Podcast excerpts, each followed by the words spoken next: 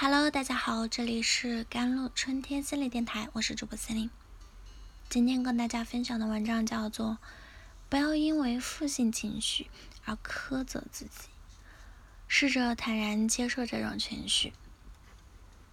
焦虑、愤怒、暴躁、生气，我们一般将这种情绪称之为坏情绪。一直以来呢，大家也有一种观点，要尽可能的去克服和避免它们。随便翻一翻网上的文章啊，跟坏情绪相关的联想词啊，都是摆脱、走开、告别啊、扫除。日剧《死重奏》里有这么一句台词啊：为什么天阴了就说是天气不好呢？阴天就是阴天啊，没有什么不好的。同理，情绪就是情绪，为什么有些情绪就是坏的呢？最近的一些研究者认为。这些对负面情绪的进行屏蔽和自我惩罚的倾向，可以称之为情绪耻感，即认为感觉难受是个人的失败。事实上，相比于将坏情绪作为毛病来克服，接受自己的想法和感受，而不把我们他们定性为不好或者不恰当的人，心理健康水平往往更佳。难受也是一种。鲜活的生活状态，如果能经常看到生活中光明的一面，可能是很坚强，甚至很勇敢的事情。但如果过于苛求，我们却可能会因为对事件做出完全合理的反应而责备自己。人们可能天然的想要逃避失望啊，避免担忧、愤怒、悲伤等令人不适的感觉，这是再自然不过的。然而，新晋的心理学研究认为，消极情绪在我们的生活中也起到了有用的作用。我们要看到这些情绪的价值，不加批判地接受这些情绪，从而拥有更好的身心健康。需要明确的是，这里所说的是接受消极情绪，指的并不是指严重的抑郁、焦虑或者其他需要专业帮助的慢性。情绪障碍，相反，这里指的就是可能在我们的生活中暂时存在几个小时或者几天的乌云。这些短暂的情绪并不会对我们的长期健康构成威胁，但我们往往如临大敌，避之则吉。大量证据证明呢，认识情绪的潜在益处能力有能够 有力的影响情绪的作用嘛？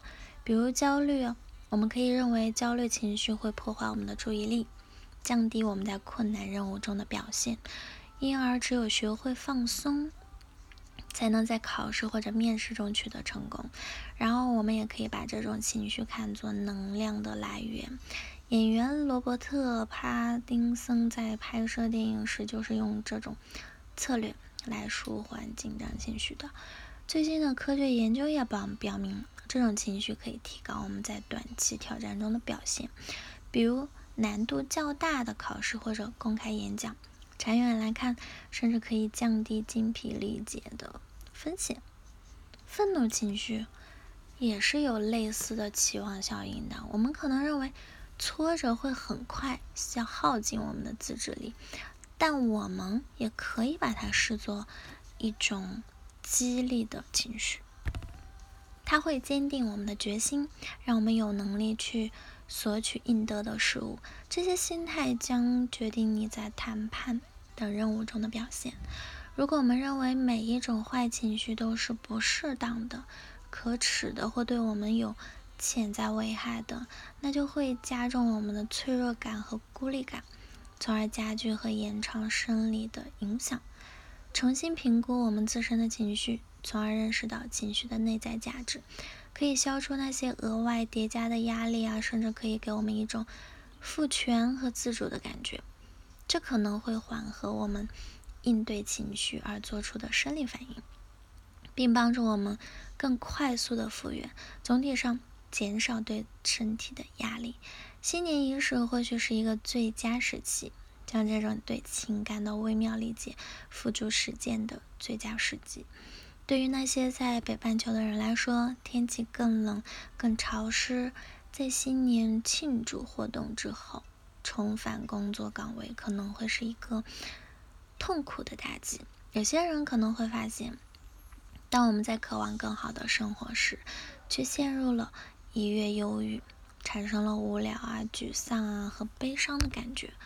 不要因为这些感觉而苛责自己，试着坦然接受这种情绪，允许自己进行适度的自我关怀来对抗这种。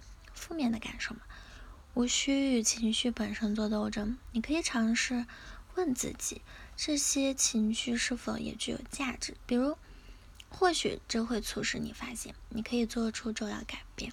我们有时会经历一段绝望的时期，看不到一丝希望，期间所有可能的支持都弥足珍贵。然而，总的来说，我们的情绪并不是非黑即白，也不是非好即坏，相反。我们的情绪会以不同的方式呈现。通过关注这些细微的差别，我们可能会发现，生活中的风吹雨打也不是那么煎熬。好了，以上就是今天的节目内容了。咨询请加我的手机微信号：幺三八二二七幺八九九五。我是司令，我们下期节目再见。